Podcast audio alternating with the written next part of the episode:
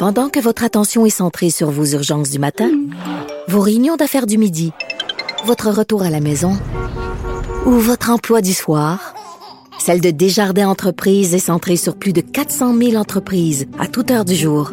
Grâce à notre connaissance des secteurs d'activité et à notre accompagnement spécialisé, nous aidons les entrepreneurs à relever chaque défi pour qu'ils puissent rester centrés sur ce qui compte, le développement de leur entreprise.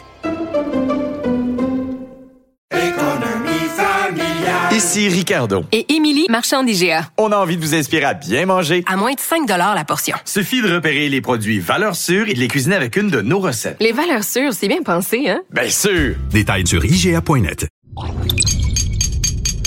Cube Radio.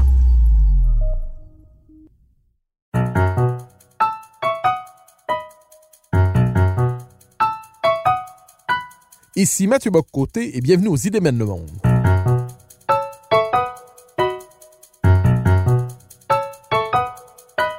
À travers le regard des intellectuels québécois et européens, nous chercherons à comprendre les grands débats qui façonnent notre époque.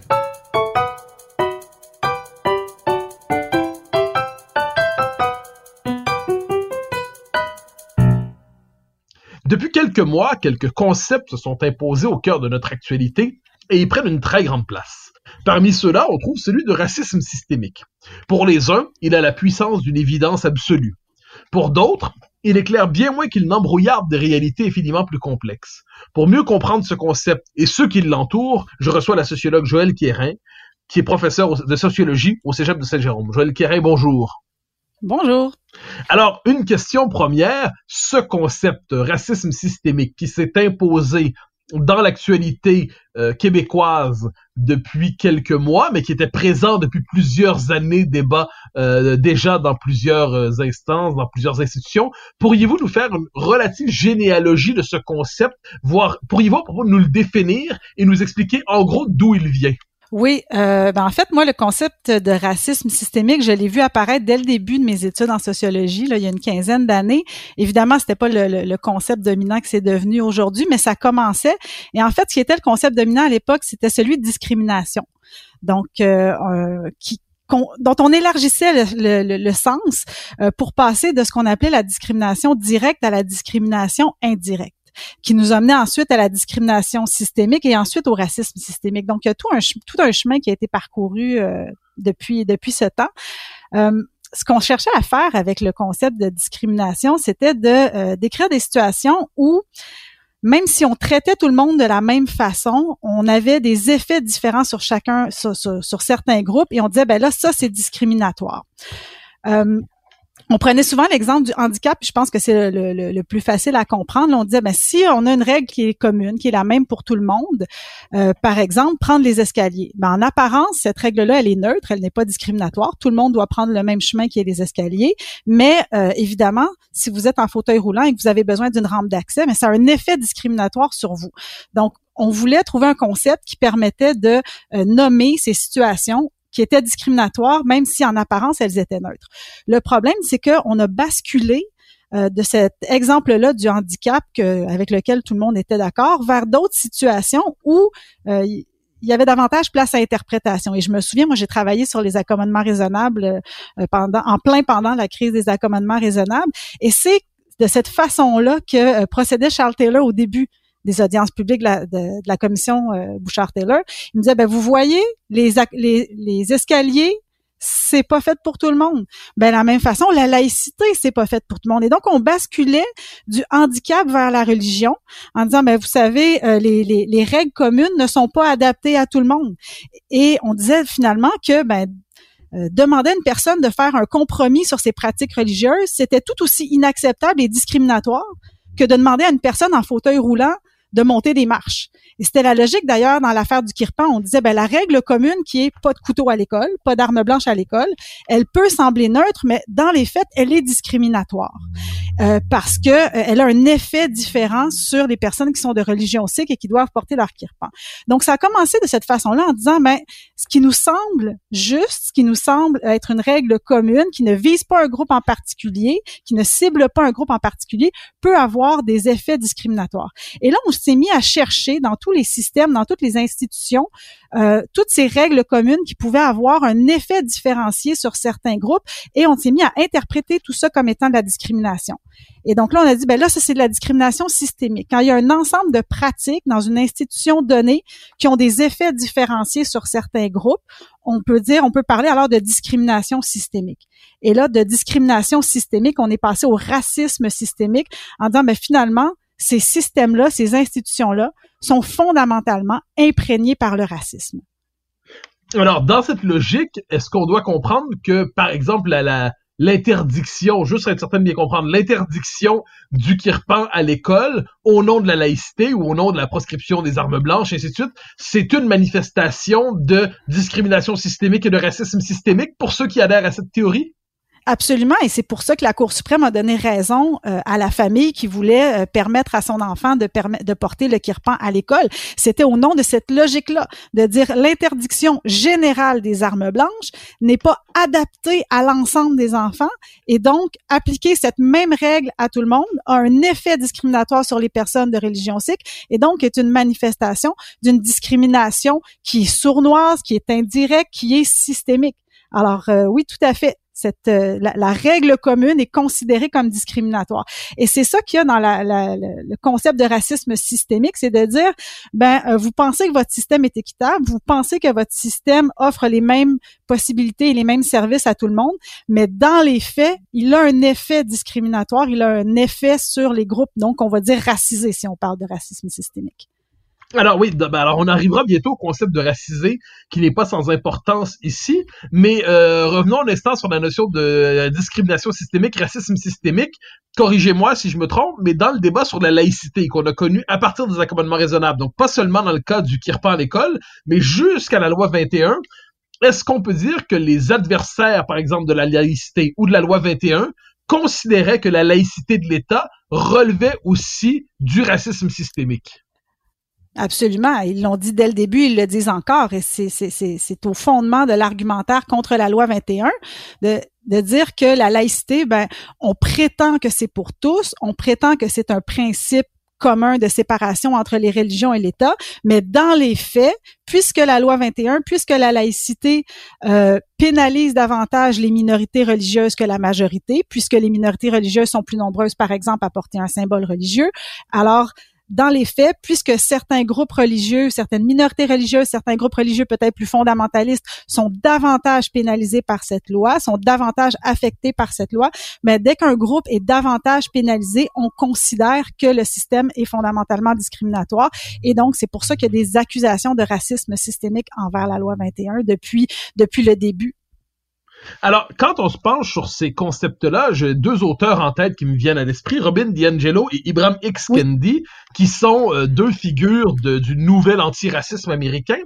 On va voir, par exemple, Robin DiAngelo qui va nous dire euh, la suprématie blanche ce n'est pas aujourd'hui le Ku Klux Klan, c'est pas des, euh, des groupuscules qui euh, se rallient euh, à au suprémacisme blanc comme on a pu le connaître dans l'histoire des États-Unis. Non, la suprématie blanche, en fait, elle se masque derrière l'universalisme libéral. Elle se masque derrière, on dirait en France, le républicanisme français. Elle se masque derrière la colorblind society, c'est-à-dire une société qui se veut aveugle aux différences raciales. C'est ce que nous dit aussi un auteur comme donc Ibrahim X. Kendi, qui va nous dire que toute prétention à l'universal, les, racistes aujourd'hui se cachent derrière l'universalisme, ils se cachent derrière la, prétention euh, au, libéralisme classique, pourrait-on dire. Est-ce que cette espèce de d'identification implicite ou explicite de la suprématie blanche euh, à, à, toute forme d'universalité, est-ce que c'est un autre élément qui caractérise aujourd'hui cette nouvelle sociologie à prétention antiraciste? Oui, et maintenant c'est rendu là. Je vous dirais qu'au départ, euh, quand on a commencé à développer ces concepts-là, ça n'allait pas nécessairement jusque-là. Euh, mais aujourd'hui, dans le discours militant, c'est très très clair qu'on a basculé de ce côté-là en disant toute prétention à l'universalisme est effectivement une certaine forme de racisme. Et je trouve que c'est vraiment un triste projet de société qu'est-ce qu'on peut espérer, où ça nous mène cette logique-là? Si on ne peut plus espérer s'affranchir des différentes des différences dites raciales, hein, parce que la race n'existe pas, si on est pris avec ces catégories-là pour toujours et qu'il est impossible de s'en affranchir, qu'est-ce qui nous attend comme société, comme espèce humaine? Alors, vous avez évoqué, c'est une notion intéressante, on vous dit que la race n'existe pas, qui est une forme de consensus dans la pensée occidentale depuis plusieurs décennies. Mais ce qu'on voit depuis quelques années, c'est le retour paradoxal de la question raciale dans nos sociétés, mais à partir de la notion de racisé. Hein, comme la notion de racisé, je, la décris d'une certaine manière, vous me dites si je la décris correctement. On nous dit derrière la notion de racisé, c'est qu'il y a le blanc qui se cache derrière l'universel et qui produit des différences raciales en disant nous on est la norme et vous ensuite vous êtes les, les, les, les différentes catégories raciales, donc on vous racise. Est-ce qu'on peut dire qu'on est témoin aujourd'hui à travers ce vocabulaire d'un retour par la gauche, entre guillemets, de la question raciale dans nos sociétés? Oui.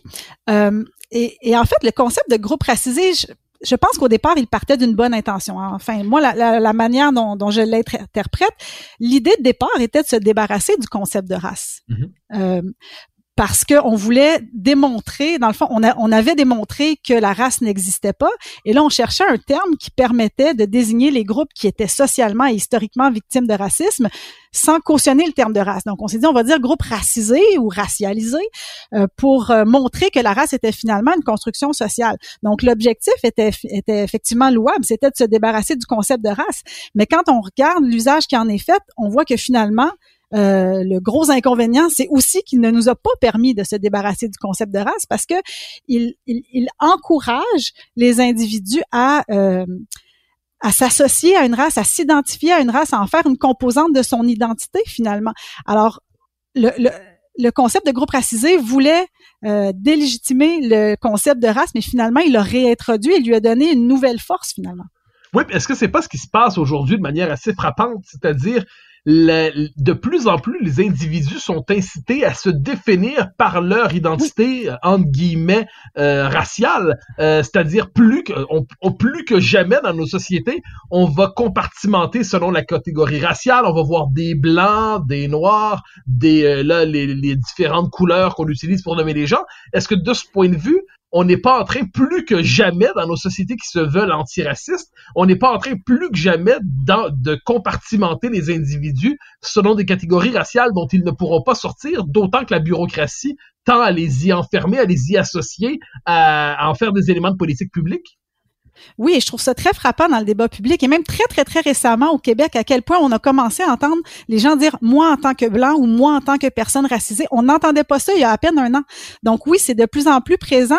Euh, aux États-Unis, ça l'a toujours été. Là. Aux États-Unis, les, la, la, population est très clivée selon ce qu'on, ce appelle encore là-bas la race. Et j'ai l'impression qu'on a importé ces catégories-là des États-Unis, tout comme les autres concepts euh, d'ailleurs. Et je, et je, le vois chez mes étudiants aussi parce que je leur présente ces concepts-là. Ce sont des concepts dominants en sociologie. On peut pas passer à côté. Et quand je leur explique c'est quoi un groupe racisé, j'ai de plus en plus d'étudiants qui lèvent la main et qui me disent, ben moi, est-ce que je suis racisé? Et, ah oui, et donc... je suis très embêtée. Je suis très embêtée de leur répondre parce que quels critères utilise-t-on pour déterminer si une personne est racisée? Dire, on, on, utilise les mêmes critères arbitraires que les, les, les, théories racistes utilisaient autrefois pour catégoriser les gens en race. Donc, c'est assez terrifiant. Euh, à partir de quand une personne est-elle assez foncée pour être considérée comme racisée? Est-ce qu'on est, est-ce qu'on est, revenu à cette façon-là de catégoriser les gens? Euh, il y, a, y, a, y a là une régression, me semble-t-il vous parlez de régression. Est-ce qu'on peut aussi parler d'une confusion? Je m'explique. Euh, au Québec, euh, les Blancs, entre guillemets, si on veut à tout prix utiliser cette catégorie, euh, il y a les anglo-saxons, les anglophones, il y a les francophones. Euh, Est-ce qu'on en sait historiquement le fait que les, les francophones étaient blancs les a pas empêchés d'être euh, dominés? Le, le, fait que les francophones et les anglophones étaient blancs les a pas empêchés de se contredire? Est-ce qu'on peut pas dire que dans une société comme le Québec, le critère, le clivage dominant, ce n'était pas la race, mais la langue et la culture. Est-ce qu'on peut dire de ce point de vue que l'importation de catégories américaines rend notre société de moins en moins capable de se comprendre elle-même? Oui, effectivement. Et euh, on le voit aux États-Unis. Bon, il y a, l'héritage de l'esclavagisme, du ségrégationnisme. On comprend pourquoi aux États-Unis, euh, on compare continuellement dans les sondages électoraux, par exemple, euh, les Blancs, les Afro-Américains, les Latinos. On le voit avec l'élection qui s'en vient là, et tous les sondages qui sortent. Il y, a, y a une certaine pertinence à faire ces comparaisons-là parce qu'elles elles ont un sens historiquement et la population est effectivement et malheureusement euh, clivée sur cette base-là. Mais au Québec, effectivement, on, on a le clivage, il est davantage linguistique. Et si, si on prend encore une fois l'exemple des sondages électoraux, on a toujours comparé les intentions de vote selon le groupe linguistique, francophone, anglophone, allophone, parce que c'est ça qui nous permet de comprendre euh, la, composition de notre société, puis les, tensions politiques ou les, différentes allégeances politiques dans notre société.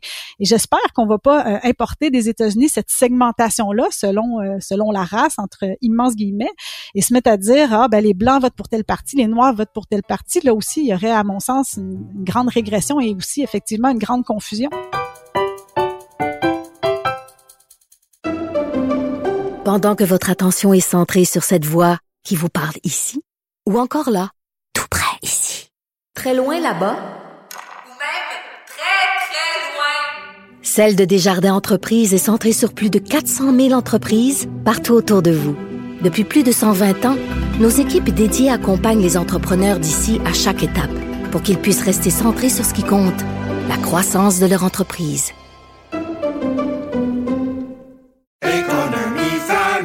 Ici Ricardo. Et Émilie, marchand d'IGA. On a envie de vous inspirer à bien manger. À moins de 5 la portion. Suffit de repérer les produits valeurs sûres et de les cuisiner avec une de nos recettes. Les valeurs sûres, c'est bien pensé, hein? Bien sûr! Détails sur IGA.net.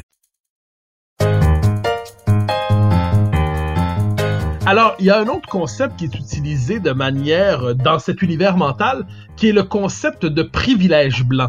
Est-ce que vous pourriez euh, le- le- l'expliquer pour nous? Est-ce que vous pourriez nous le décrire, le décrypter pour nous? Ben, le concept de privilège blanc, tout, tout comme celui de, de groupe racisé, me semble-t-il, partait d'une bonne intention qui était de souligner que la vie est plus facile quand on a la peau blanche. Et effectivement, je pense que c'est important de prendre conscience du fait que les Blancs ont une position plus avantageuse dans notre société et qui sont pas confrontés aux mêmes obstacles que les autres. Cela étant dit, quand on regarde l'usage qui est fait du concept de privilège blanc, euh, il a d'abord et avant tout une fonction de délégitimation, de dire quand un blanc s'exprime, ben nécessairement c'est pour défendre ses privilèges et donc son point de vue euh, est illégitime, est irrecevable. Euh, ça réduit l'individu à, à- à la couleur de sa peau et donc à partir du moment où quelqu'un euh, a le privilège blanc, mais il fait partie des privilégiés, donc il doit se taire. Et du point de vue du privilège blanc, là, notre conversation qu'on a en ce moment est illégitime, puisque nous sommes deux blancs en train de parler de racisme. Oui, mais Donc c'est va- vraiment pour faire taire et pour tuer le, le- le débat. oui, on une va fermeture complète au dialogue.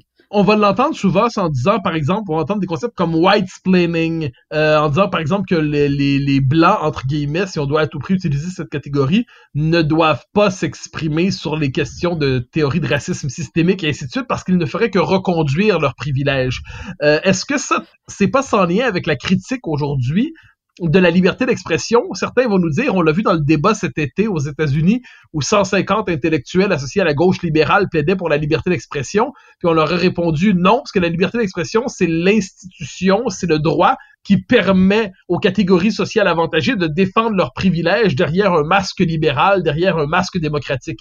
Est-ce qu'on peut dire que la critique de la liberté d'expression est une conséquence de cette racialisation des rapports sociaux? En tout cas, elle en fait partie très certainement parce que euh, ce qu'on dit aux personnes donc dont la peau est blanche, et encore là, euh, quels critères utilise-t-on pour déterminer que quelqu'un est blanc?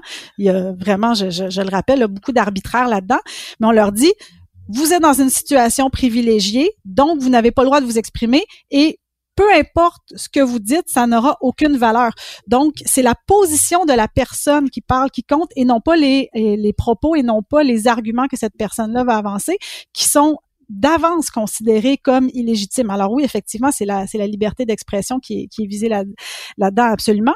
Et euh, finalement, la, la, la seule chose qu'une personne dont la peau est blanche a le droit de dire finalement, et, et ça Justin Trudeau l'a bien compris, c'est je m'excuse.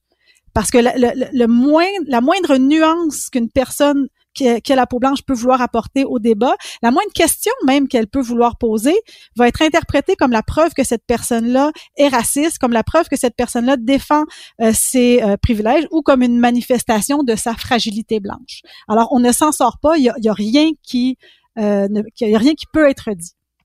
Alors, je vous relance, je peux pas m'empêcher de vous relancer sur cet autre concept, white fragility, fragilité blanche. On le sait après les, les événements terribles de Minneapolis cet été. On s'appelle George Floyd qui meurt dans des circonstances atroces. Euh, très rapidement, on part de cet événement pour le, en étant de la portée et on voit le livre White Fragility de Robin DiAngelo trouver une, euh, un écho incroyable euh, dans, les, aux États-Unis. On cherche même à l'imposer au Québec ensuite. Et au cœur de ce livre, il y a le concept de fragilité blanche. Pourriez-vous nous en décrire l'esprit? Euh, ben, le concept de fragilité blanche, c'est, c'est- ça renvoie à la réaction des Blancs qui se font dire qu'ils sont racistes. Euh, et que ça part du postulat que tous les Blancs sont racistes. Et ça, c'est écrit clairement dans le livre de Robin DiAngelo. Euh, pour elle, il y a seulement deux sortes de Blancs. Il y a les Blancs qui sont racistes et qui l'admettent et qui font un travail d'introspection continuelle pour débusquer le racisme en eux sans jamais s'en débarrasser complètement, puisque effectivement la suprématie blanche est en eux depuis toujours. Et de l'autre côté, il y a les blancs qui sont racistes et qui ne l'admettent pas. Et ce sont eux qui souffrent de fragilité blanche parce que eux sont trop fragiles pour accepter d'être confrontés à leur propre racisme. Donc, quand on leur dit qu'ils sont racistes, ben, ils sont sur la défensive, ils sont dans le déni, ils deviennent émotifs, et ce serait là donc la preuve de leur fragilité et de leur racisme. Donc, parce qu'ils nient qu'ils sont racistes, c'est bien la preuve qu'ils sont racistes. Ah oui, d'accord, bah, ça, ça, ça- on est bien avancé. Euh, alors, je, on est avec ça, on l'aura compris, avec toute une série de concepts qui se répondent les uns les autres. Oui.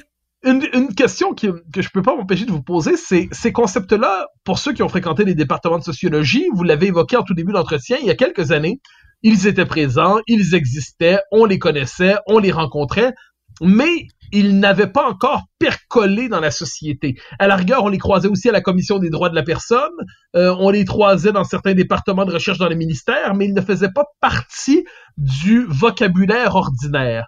Or, en l'espace de quelques années, peut-être même quelques mois, euh, ils ont véritablement pénétré la culture populaire et ou à tout le moins la culture médiatique dominante. Comment expliquez-vous cette, euh, cette espèce de, de déconfinement euh, de cette sociologie et sa capacité euh, de contaminer, de, de toucher l'ensemble de la vie sociale? Ben, c'est qu'il y, a- y une rencontre entre la sociologie universitaire et euh, le militantisme. Donc, ces concepts-là euh, euh, sont utilisés par les par les militants qui qui voient euh, effectivement euh, une, façon d'analyser la société et aussi une injonction pour les gouvernements de dire ben voilà vous devez d'abord euh, reconnaître ces concepts-là et les gouvernements on le voit avec les réactions du gouvernement Legault ces temps-ci ne savent pas trop comment composer avec ces concepts-là parce que eux ne ne jonglent pas avec les concepts à journée longue. Ils sont plutôt dans l'action et on leur reproche d'ailleurs d'être dans l'action en disant non, non, non, dire qu'on veut agir plutôt que euh, réfléchir et admettre et reconnaître ces concepts-là, c'est en soi une preuve de racisme. Alors, je, je vous amènerai sur le terrain un instant de l'analyse politique. Euh, comme d'après vous, d'après vous, si le gouvernement Legault reconnaissait, euh, comme on veut le forcer à le faire, le concept de racisme systémique, euh, euh, est-ce qu'il y aurait des, est-ce qu'il ne s'agirait qu'une forme de concession symbolique, ou est-ce qu'il y aurait à moyen terme des conséquences politiques, administratives, juridiques à, sa soumission à ce concept? Euh, non, je pense pas que c'est banal d'utiliser ce concept-là. Euh, les mots, les mots ne sont pas neutres. Les mots, les mots ont des effets. Et aussi, ces mots-là, donc, vu, les militants ont des attentes par rapport à ces mots-là. Et donc, à partir du moment où le gouvernement va avoir euh, reconnu le racisme systémique, les groupes militants n'attendent que ça pour dire, eh bien, voici ce que ça recouvre, le racisme systémique, et voici tout ce que vous devez changer dans vos lois pour être conséquent avec le fait que vous avez euh, reconnu le racisme systémique. Donc, ce n'est pas euh, banal, ce n'est pas uniquement un débat séma- sémantique, ça a des conséquences et ça a des implications. Et je pense, euh, on, on évoquait tout à l'heure la loi 21, mais ça va être la prochaine chose qui va être dite. Vous avez reconnu l'existence de discrimination systémique. Là, on, on- semble vouloir le faire dans le cas des autochtones, et puis le cas des autochtones est, est- est particulier. Mais là, ce qu'on va dire, c'est alors, puisque vous reconnaissez qu'il y a du racisme systémique envers les autochtones, pourquoi ne reconnaissez-vous pas que la loi 21 est aussi une forme de racisme systémique, mais cette fois-ci envers les minorités religieuses? Donc oui, reconnaître le racisme systémique, euh, ça a des implications euh, très, très concrètes. Est-ce qu'on peut pas dire aussi qu'à travers cette théorie-là, on assiste à une forme de, je dirais, de simplification à outrance des problèmes sociaux? C'est-à-dire euh, qu'il y ait des inégalités sociales, qu'il y ait des inégalités euh, euh, économique, qu'il y ait des catégories de la population en situation de difficulté, tous en conviennent. Est-ce qu'il n'y a pas un problème au simple plan de l'analyse sociologique au fait de réduire ça, euh, comme on le fait de plus en plus, aux catégories raciales, comme si finalement seules les inégalités teintées par le critère racial étaient désormais dignes de considération? Euh, quand on, on va donner un exemple classique, mais euh, c'est, euh, on peut penser à certains quartiers populaires qui, sans être racisés entre guillemets, sont dans des situations très difficiles aussi. Est-ce qu'on ne peut pas euh, croire que cette espèce de racisation, racialisation des, des problèmes sociaux euh, invisibilise toute une série de problèmes infiniment plus complexes qui méritent aussi d'être intégrés à l'analyse sociologique? Effectivement aller dans un quartier populaire entre gros guillemets blancs et dites aux gens qu'ils ont, un privilège blanc. Euh, S'ils vivent sous le seuil de faible revenu, peut-être qu'ils vont se demander où ils se trouvent effectivement leur privilège. Alors oui, ça simplifie l'analyse et ça, ça, ça réduit euh, toutes les difficultés vécues par certains groupes à une question de racisme. Et donc, on utilise le mot racisme pour décrire toutes sortes de situations, euh, dont certaines sont très graves. Et ce qui est euh, arrivé à Joyce Echaquan est certainement euh, parmi les, les situations les plus graves qu'on peut imaginer. Mais on va utiliser le même mot racisme pour parler, par exemple, du manque de diversité dans les séries télé québécoises. Donc, on, on utilise le même mot pour désigner des situations qui sont euh, qui sont euh, complètement différentes et, et, qui n'ont pas du tout la même gravité.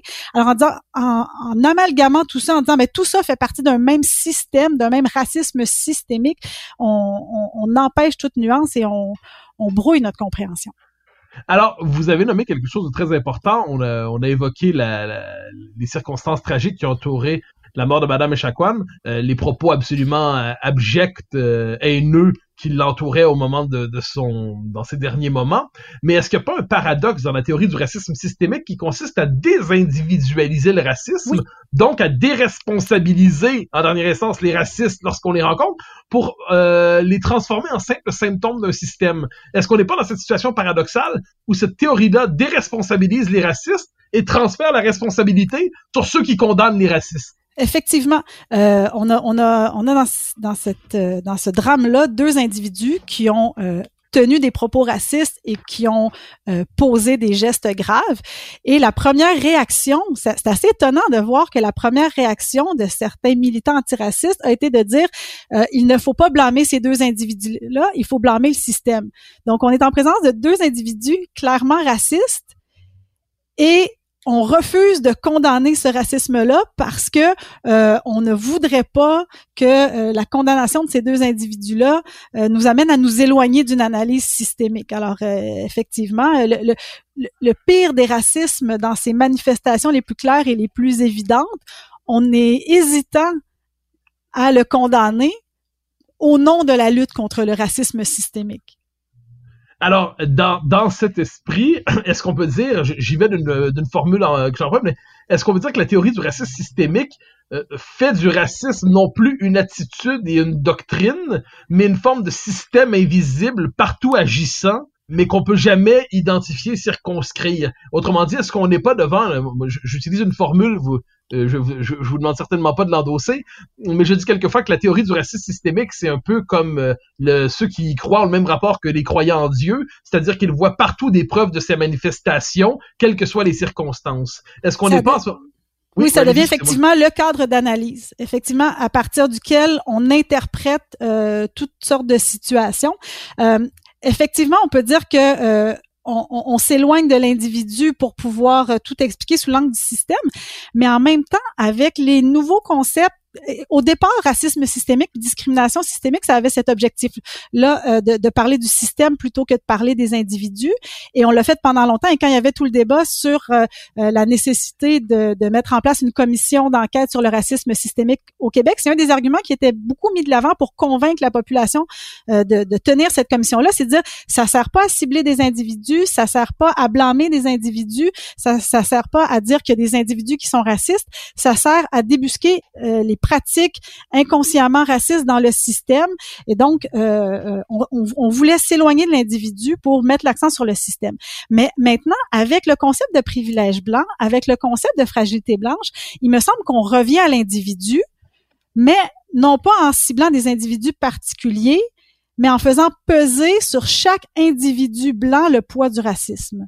Donc, il y a un retour de l'individu, mais non pas de l'individu ciblé, mais de chaque individu blanc qui est accusé d'être raciste et qui est invité à se taire, à faire une introspection et à cesser de défendre ses privilèges. Donc, il y a, un retour de l'individu, mais euh, euh, sous une forme que, personnellement, je, n'avais pas vu venir. Euh, et on se rapproche de la fin de l'entretien. Je ne m'en voudrais pas aborder ce qui est peut-être le, le grand élément invisible de la, de la présente euh, querelle sur la question du racisme systémique, c'est la loi fédérale sur les Indiens. Euh, la loi fédérale sur les Indiens, qui est une loi que, alors, je, ce sont mes mots, je ne vous les prête pas, à vous de la qualifier comme vous le voudrez, mais qui est une loi qui relève du racisme d'État, sans le moindre doute, d'un apartheid au sens strict du terme, c'est-à-dire c'est une loi d'apartheid, une loi qui incarne une forme de racisme institutionnalisé, disons ça comme ça. Euh, Est-ce qu'il n'y a pas quelque chose d'étrange à voir aujourd'hui le Québec, une partie du Québec, chercher à s'accuser de racisme systémique sans pour autant placer au cœur de ses critiques la loi fédérale sur les Indiens, qui, elle, à se condenser pour peu qu'on s'intéresse à son histoire, est une loi qui correspond euh, à tous les critères d'une loi authentiquement raciste? Oui, oui, c'est la grande œuvre de Johnny McDonald, euh, tout comme le système des pensionnats aussi, dont on, dont on commence à, à, prendre conscience des effets euh, sur, euh, sur les problèmes sociaux euh, chez les Autochtones. Alors effectivement, quand on voit les gens manifester dans la rue avec des pancartes où il est écrit Québec raciste suite à la mort de Joyce Echaquan, effectivement, on, on peut pas s'empêcher de, de, de, souligner qu'il manque un joueur important dans l'équation, qui est le gouvernement fédéral qui a mis en place ce système-là de, de, avec la loi sur les Indiens et aussi, j'insiste, les, les, les des pensionnats dont on commence à peine à prendre la mesure? Alors, nous avons le temps d'une dernière question qui me semble fondamentale. Euh, D'après vous, quel concept devrait-on utiliser pour correctement décrire les phénomènes dont nous parlons en ce moment? Quel concept vous semble, pour autant ce qui, euh, euh, ce qui s'est passé à Joliette, euh, que ce qui se passe dans le rapport à l'État fédéral, que dans la, question des inégalités, quels seraient selon vous les concepts les plus adéquats pour décrire correctement notre réalité et ne pas l'embrouiller? Mais je pense qu'effectivement, il faut utiliser des concepts et non pas un concept, de, de tout amalgamer en disant tout ça, c'est du racisme systémique. Euh, on n'arrive plus à faire la, la, part des choses et à, et apporter des nuances. Donc, quand il y a du réel racisme, euh, je pense qu'il faut être en mesure de le nommer, de distinguer effectivement le racisme individuel des pratiques sociales racistes. Et quand on dit racisme systémique, ben il faut voir de quel système on parle puis qu'est-ce que ça implique. Euh, est-ce qu'on veut dire que euh, le, il y a du racisme dans le système ou est-ce qu'on veut dire que le système est fondamentalement raciste? Donc, je pense qu'il faudrait trouver des concepts qui permettent de distinguer ces deux réalités-là. Est-ce qu'on parle du système de santé qui est raciste ou est-ce qu'on parle de l'ensemble des institutions québécoises ou est-ce qu'on parle aussi de l'ensemble euh, de l'encadrement légal euh, en lien avec les autochtones qui inclurait aussi effectivement la loi sur les Indiens? Donc, je pense que euh, il y, a, y, a, des réalités diverses et ça prend une diversité de concepts pour pouvoir les nommer et apporter les, les nuances et les distinctions nécessaires. Alors, je me permettrai, alors, je vous impose une dernière question. Croyez-vous, de ce point de vue, que les commentateurs et journalistes sont parfaitement conscients euh, de la signification des termes qu'ils utilisent lorsqu'ils utilisent le terme racisme systémique, ou est-ce qu'ils ont plutôt tendance à se, à en faire une espèce de concept symbole pour témoigner de leur, euh, de leur vertu ostentatoire, disons ça. Effectivement, et je pense qu'on on, on en a eu la, la démonstration euh, à l'émission euh, Tout le monde en parle, lorsque euh, tout le monde s'entendait devant la ministre pour dire, mais voyons, le racisme systémique, c'est une évidence, pourquoi le niez-vous? Je pense que tous ceux qui utilisaient ce, ce, ce concept-là n'en avaient pas nécessairement tous la même définition, ils n'étaient pas nécessairement conscients qu'ils n'en avaient pas tous la même définition. Mais j'ai un certain espoir parce que j'ai beaucoup aimé la réaction euh, euh, d'Isabelle Picard quand on lui a posé la question, quand, quand, quand Guillaume Lepage lui a demandé, euh, avec le ton de l'évidence, est-ce qu'on peut lutter contre le racisme systémique si on refuse de le nommer? Et je m'attendais à ce qu'elle réponde, ah ben poser la question, c'est y répondre, haha, sourire entendu. Et ça n'a pas été ça. C'est oui, il y a des actions qui peuvent être posées. Donc, je, je pense qu'on peut se passer de ces concepts-là et agir malgré tout. Et je pense que c'est ce qui peut nous rendre optimistes.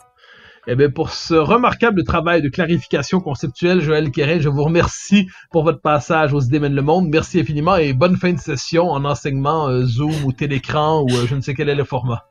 Ah, on en est seulement à la mi-session et effectivement, l'enseignement à distance, c'est tout un défi. Merci. Bonne journée. Bonne journée.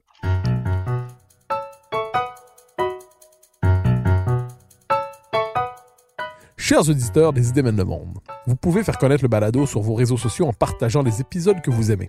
Cela nous donne à chaque fois un fier coup de main pour faire circuler les idées. Aussi, si vous écoutez sur une autre plateforme que Cube Radio, laissez-nous un commentaire. C'est encore une fois un geste qui nous permettra de faire connaître la série à un plus grand nombre. Merci à vous d'être à l'écoute. Vous pouvez me suivre sur Twitter et sur Facebook. Vous pouvez également lire mes chroniques chaque mardi, mercredi, jeudi et samedi dans le Journal de Montréal. Vous pouvez également m'écouter chaque semaine à la Joute et sur Cube Radio tous les jours à 10h à l'émission de Richard Martineau.